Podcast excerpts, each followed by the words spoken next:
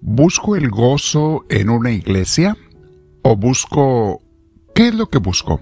¿Por qué voy a esa iglesia? O ni siquiera busco nada, simplemente voy por tradición, por costumbre, porque es la que me enseñaron de niño de niña. Entonces no voy por convicción. No estoy seguro de lo que estoy haciendo, sino que simplemente eso me enseñaron. ¿Qué es lo que debemos de buscar en una iglesia? ¿Y por qué es necesario tenerla? Ya lo hemos visto en varias ocasiones, ese segundo punto, pero vamos a enfocarnos en el primero el día de hoy. Mi hermana, mi hermano, buen día. Espero que estés bien con la gracia de Dios que te llene de su paz, de su gozo, de su alegría y también de su sanación si hace falta que te toque en este momento. Te invito, mi hermana, mi hermano, a que comencemos sentándonos en algún lugar, lo más tranquilo que sea posible lugar, si tienes audífonos, póntelos, aunque no haya muchos ruidos, ayudan los audífonos para la concentración. Vamos a respirar profundo. Si puedes, cierra tus ojos, Invitamos al Espíritu Santo a que venga a nosotros en este día, en esta clase de formación espiritual. Deja que Dios llegue a ti, llegue a ti, y no pierdas al Espíritu Santo porque lo necesitamos para seguir orando un rato con Dios después de estos diez minutos. Dile gracias Señor, yo te recibo, te doy un abrazo, te expreso mi amor como mejor puedo, bendito seas Dios mío. Bien. Mis hermanos, ¿busco el gozo en una iglesia o qué busco?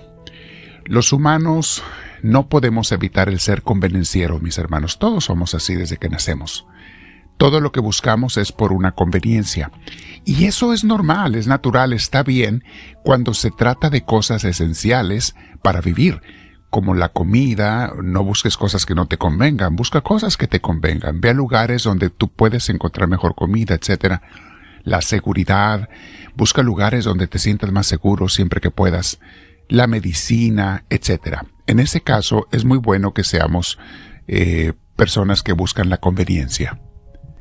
Pero ese ser convenenciero está mal cuando es lo primero que buscamos en las amistades, en las personas, en las relaciones familiares, sean en la casa o en la iglesia, cuando en el amor de la pareja, si la busco nada más por conveniencia, estoy mal.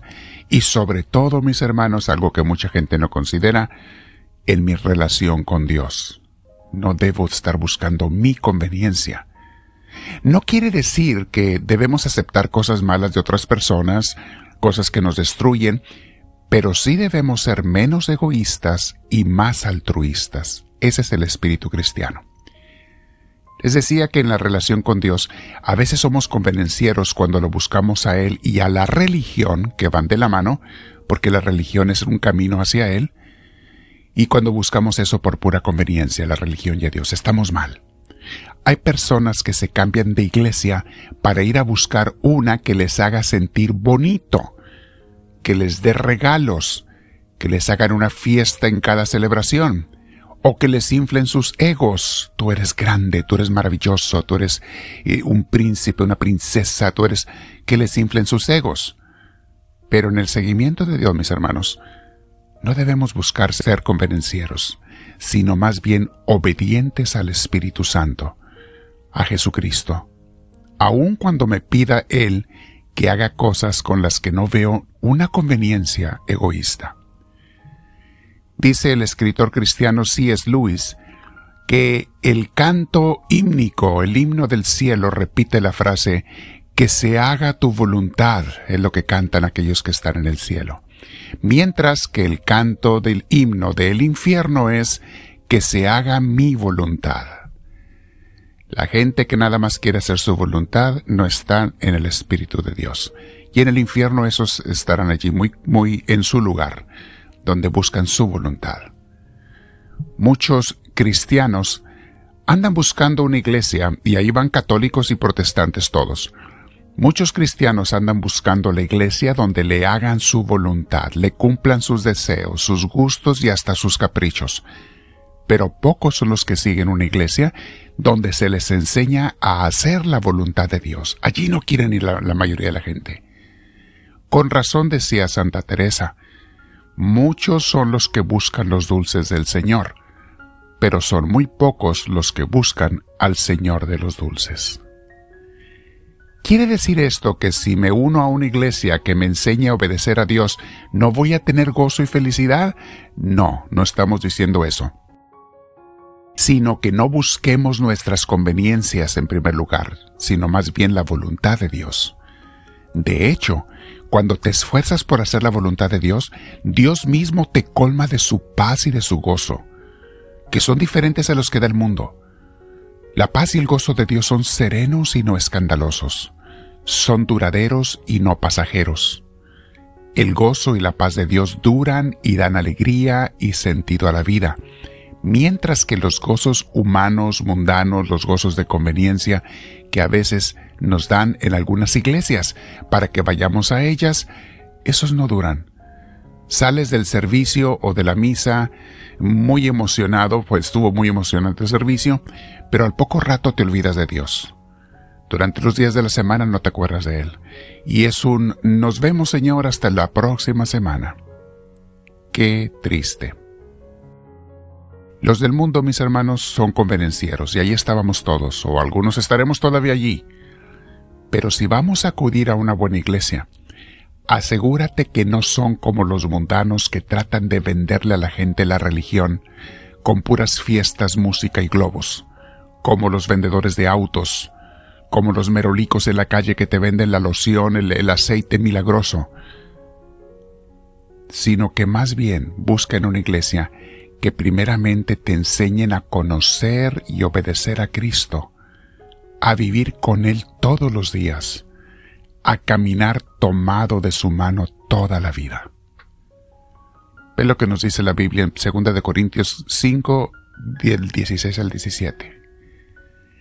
Así que de ahora en adelante, no consideramos a nadie según criterios meramente humanos. Aunque antes conocimos a Cristo de esta manera, ya no lo conocemos así. Fíjate, la gente principiante en la fe buscaba a Dios por conveniencias. Aunque antes conocimos a Cristo de esta manera, ya no lo conocemos así. O sea, ya no vivimos como el mundo. Y sigue San Pablo diciendo, por lo tanto, si alguno está en Cristo, es una nueva creación. Tú ya no puedes ser como el mundo, mi hermana, mi hermano, como eras antes. Repito, si alguno está en Cristo, es una nueva creación. Lo viejo ha pasado y ha llegado ya lo nuevo, que es, mis hermanos, una nueva manera de vivir. En el Señor, con el Señor, buscando su voluntad, no la mía. Debemos separarnos de la forma de pensar del mundo, mis hermanos del egoísmo de los que buscan en la iglesia lo mismo que buscan en el mundo, que me hagan sentir bien, que me den muchos gozos, regalos, que me den por mi lado, que me inflen el ego, para esto, mis hermanos, vean lo que dice San Pedro en 1 de Pedro 2.21. Ustedes fueron llamados para esto, porque Cristo sufrió por ustedes, dándoles ejemplo para que sigan sus pasos. Cristo murió por mí, lo acabamos de celebrar, recordar en Semana Santa, para que yo siga sus pasos. Y una cita de oro que me encanta, mis hermanos, y que a la vez me hace pensar mucho constantemente de San Mateo, bueno, hay dos. Déjenle leer la primera, la segunda es la más fuerte para mí. Mateo 6:24 dice así. Nadie puede servir a dos señores, pues menospreciará a uno y amará al otro, o querrá mucho a uno y despreciará al otro. No se puede servir a la, misma vez a Dios y a las riquezas. Por riquezas Jesús se refiere a cosas materiales, los placeres, lo que me conviene, el ego, donde me den por mi lado. A todo eso se refiere el Señor. No puede servir a Dios y a esas cosas. Pero la siguiente cita, mis hermanos, que seguido la repito porque a mí me da muchísima luz, es una de las citas claves del Evangelio de las Palabras de Cristo.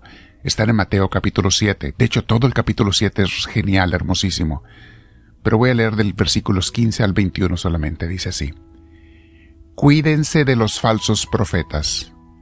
Vienen a ustedes disfrazados de ovejas, pero por dentro son lobos feroces. Así que por sus frutos los conocerán, dice Mateo 7:20. Me brinqué del 15 al 20. Así que por sus frutos los conocerán. Y el 21. No todo el que me dice Señor, Señor entrará en el reino de los cielos, sino solo el que hace la voluntad de mi Padre que está en el cielo. Palabra del Señor. Hay mucho que explicar de esto, mis hermanos, más que tiempo, y se nos acabó el tiempo de hoy, pero quédate otros 10-15 minutos, te invito a que repases estos versos, están abajo escritos, o reescúchalos en el audio si tú prefieres. Quédate con Dios, 10, 15, 20 minutos más por lo menos. Dale un tiempo al Señor y dile, háblame Señor, que tu siervo te escucha.